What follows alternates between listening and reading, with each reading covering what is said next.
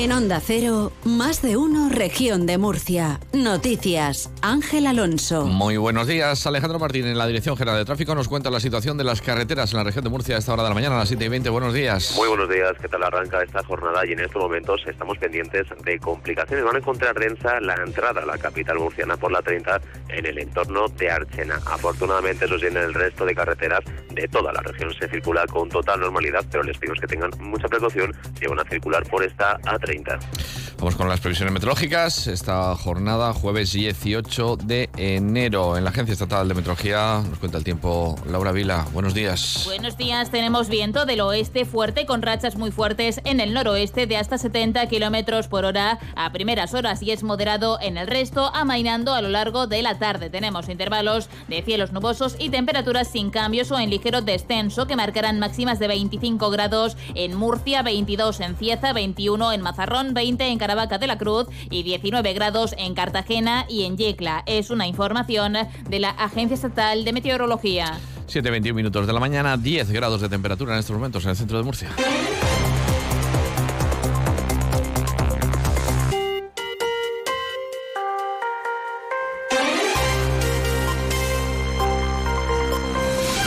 La Comunidad Autónoma y el Gobierno de España aparcan diferencias y se ponen de acuerdo para suscribir junto a 10 ayuntamientos de la cuenca vertiente la Comisión Interadministrativa del Mar Menor, acuerdo que han escenificado en el Palacio de San Esteban, la sede del Gobierno regional, el presidente autonómico Fernando López Miras y la ministra para la Transición Ecológica Teresa Rivera, con el objetivo compartido de recuperar el ecosistema de la Laguna Salada. La comisión nace con vocación de diálogo y será el instrumento que va a coordinar todas las actuaciones relacionadas con la recuperación del Mar Menor. El presidente autonómico está convencido, Fernando López Miras, de que trabajar unidos es lo mejor que puede hacer para proteger a ese ecosistema. La constitución de esta comisión nos permitirá obtener los resultados que solo, insisto, solo se obtienen cuando todos empujamos en una misma dirección. Vicepresidenta, estamos convencidos de que el único camino posible es el que compatibilice la actividad económica, turística, agropecuaria o energética con las necesidades medioambientales del Mar Menor. Estoy convencido de que cuando el objetivo es el mismo y el objetivo es el mismo, al final dialogando podemos llegar eh, a una misma hoja de ruta. Esta comisión se va a reunir al menos una vez al año y según la ministra Rivera nace con la voluntad firme de resolver problemas. Señala que en ningún caso este órgano va a alterar el régimen de competencias que tienen las administraciones. Creo que durante estos años eh, esa capacidad de diálogo ha mejorado sustancialmente. Creo que la valoración técnica de algunos de los programas, de los proyectos que son eh, considerados por las distintas administraciones, eh, pueden eh, tener opciones preferidas por unas o por otras, pero eso no altera, como digo, el régimen competencial. Creo que también es muy importante que, tal y como venimos haciendo desde el año 2021, el presidente del Gobierno de la región de Murcia y yo misma tengamos ocasión de seguir hablando cuando se suscitan temas que aparentemente son irresolubles. Una ministra que confía que a lo largo del año se reanuden otro asunto, los trabajos de regeneración de la bahía de Portmán en la Unión. A preguntas de los periodistas, Rivera ha explicado que la empresa que analiza las alternativas para regenerar el espacio está ultimando la evaluación sobre las propuestas. Una vez que se han resuelto los problemas jurídicos en la licitación, Rivera confía en que los trabajos van a comenzar este año. Resueltos los eh, problemas eh, en los tribunales, trabajadas las distintas alternativas, le hemos pedido a esa ingeniería, a esa consultoría, que ponga de manifiesto eh, de manera bien organizada cuáles son las alternativas más solventes cuáles son los escenarios en los que se puede desarrollar y confiamos en que, sometido a, los trámites finales, podamos estar en condiciones de resolver definitivamente iniciar los trabajos, evidentemente, en este año 2024. Al respecto de este asunto, el alcalde de la Unión, Joaquín Zapata, dice que estamos más lejos que nunca de conseguir la regeneración de la bahía de Portmán tras la pretensión del Ministerio para la Transición Ecológica de optar por el sellado y creación de una playa artificial frente a la oposición de vecinos ecologistas y gobierno local y regional. Para Zapata, el Ministerio se queda solo anteponiendo razones económicas a las ambientales, aduciendo motivos técnicos y encargando más estudios inútiles para excusar la alternativa de estación de estériles y subvertido en las costas mineras que defienden todos los sectores de Portman y La Unión.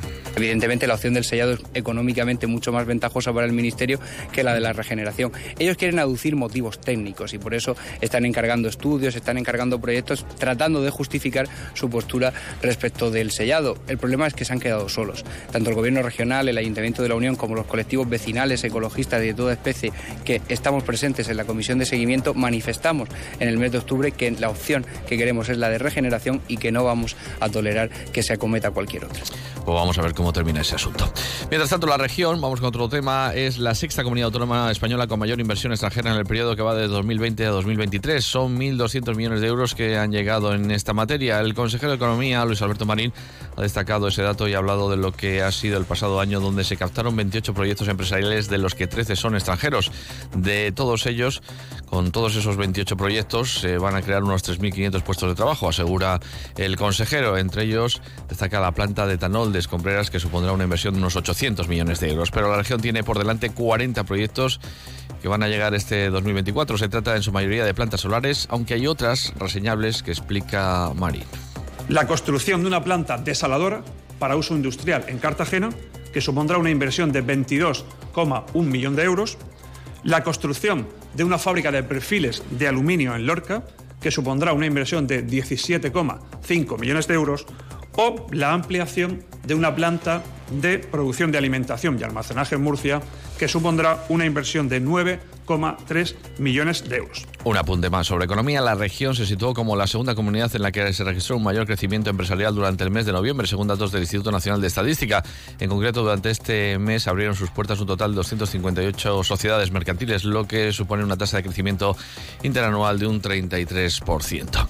Les contamos también que la Guardia Civil ha detenido a dos personas como presuntas autores de una estafa de 300.000 euros a cuatro empresas del sector agrícola asentadas tanto en Murcia como en Alicante. Una investigación que se inició cuando los, los empresarios denunciaron ser víctimas del timo del Nazareno, que consiste en esto que comenta una portavoz de la Guardia Civil. ¿Qué es? Que consiste en hacerse pasar por una empresa de reconocida solvencia para hacer pedidos en su nombre a otros proveedores que más tarde son vendidos en el mercado negro a precios muy inferiores a los de mercado.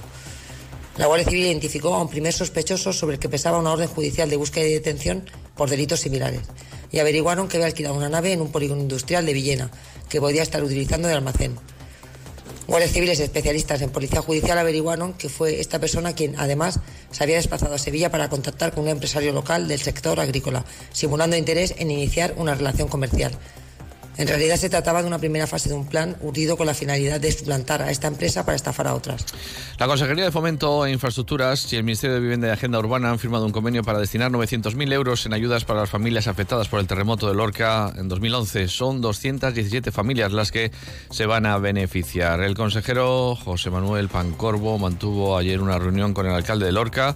Fulgencio Gil en las dependencias de la Consejería de Urbanismo para ultimar los detalles de las ayudas que quieren que lleguen de forma ágil a los vecinos. Y a lo largo de esta mañana se va a celebrar una reunión entre la directora general de Vivienda y la concejal de Urbanismo del Ayuntamiento de Lorca para perfilar eh, cómo va a ser el convenio porque entendemos que debe ser el Ayuntamiento de Lorca, ya que el Ministerio ha rechazado a ejercer la, la, labor que le correspondía, el Ayuntamiento de Lorca como administración más cercana a los ciudadanos es la que debe de gestionar esa ayuda y bueno, eh, está el, tenemos el, compromiso del alcalde de que en cuanto reciban los fondos van a empezar a hacer los pagos, porque bueno, esto es algo ya que, que, huele, ¿no? que, lleve tanto tiempo la gente esperando el dinero, pues bueno, vamos a agilizarlo.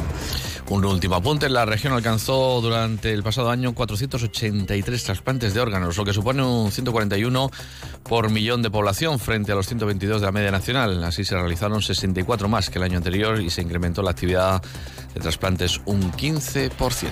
Y ahora sé que la salvación estaba... Abre los ojos a un viaje extraordinario por la región de Murcia hacia tu propia mirada. En 2024 el año jubilar de Caravaca de la Cruz llega a ti en lugares conectados por senderos de cultura, naturaleza y fe. Caravaca de la Cruz 2024. Año jubilar. Creer en lo extraordinario. Y Carlos Alcaraz está disputando en estos momentos su partido en Australia frente al italiano Sonego. Ha ganado el primer set el del Palmar. En el segundo va ganando el italiano 6-5. Les dejamos con Alcina. Que disfruten del día. Siete y media de